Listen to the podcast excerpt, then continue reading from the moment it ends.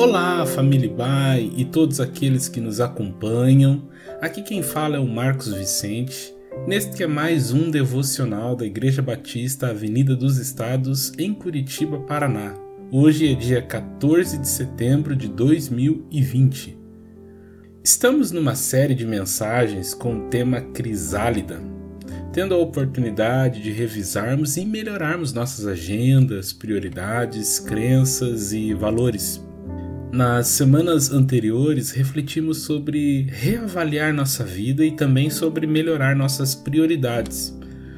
Durante os próximos dias, vamos falar sobre melhorando nossos relacionamentos.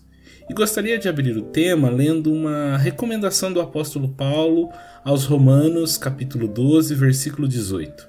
Diz assim o texto: Se possível, no que depender de vocês, Vivam em paz com todas as pessoas. Se possível, no que depender de vocês, vivam em paz com todas as pessoas. A Bíblia fala de três tipos de paz. Primeiro, a paz espiritual. A paz espiritual é a paz com Deus. Romanos 5:1 vai estar escrito justificados, pois mediante a fé temos paz com Deus por meio de nosso Senhor Jesus Cristo. Este é o fundamento, essa é a base. Precisamos ter paz com Deus para ter qualquer outro tipo de paz.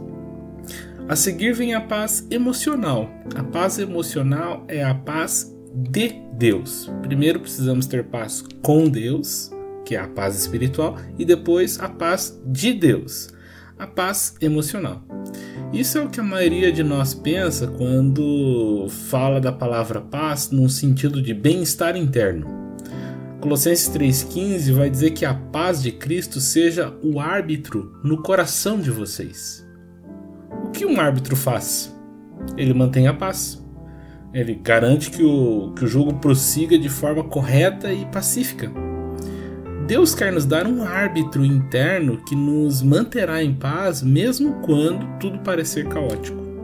Em terceiro lugar, é preciso ter paz relacional. Então nós temos que ter paz espiritual, paz emocional e paz relacional. Eu tenho certeza que você concorda que os relacionamentos podem ser uma fonte de estresse, capaz de tirar a paz de qualquer um. Em geral, nossos maiores problemas são com pessoas, entender-se com o chefe, com a família, os parentes, os empregados, pessoas, pessoas. Temos que lidar constantemente com conflitos, competições, críticas. Essas coisas tendem a roubar a paz. Conforme o texto que lemos, a condicional da paz nos relacionamentos depende mais de mim do que do outro. É bem verdade que o texto até parece deixar uma lacuna, não é?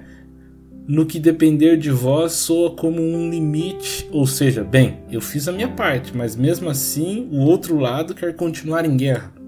Hum, mas não é bem isso não. Precisamos ler a continuação do texto. Meus amados, não façam justiça com as próprias mãos, mas deem lugar à ira de Deus, pois está escrito: A mim pertence a vingança. Eu é que retribuirei, diz o Senhor. Versículo 19. Sinceramente, eu confesso que gosto muito de ler essa parte onde Deus vai vingar as pessoas por mim. Mas aí eu me deparo com Provérbios 16, 7 e descubro o seguinte: Se os caminhos de alguém são agradáveis ao Senhor, ele faz com que até os seus inimigos vivam em paz com ele. Se no que depender de mim eu não conseguir ter paz, por causa das minhas limitações e imperfeições, tenho a premissa de que se os meus caminhos forem agradáveis a Deus, Ele será capaz de levantar as bandeiras de paz que tanto preciso. Não tem escapatória. Paz é uma questão fundamental relacional. Se não conseguirmos com nossas ações, conseguiremos com nossos joelhos dobrados. Promover a paz é característica dos filhos de Deus. É por isso que Jesus disse que os pacificadores serão chamados de filhos de Deus.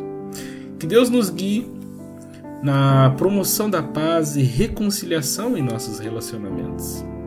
Tenha uma excelente semana de paz e em paz.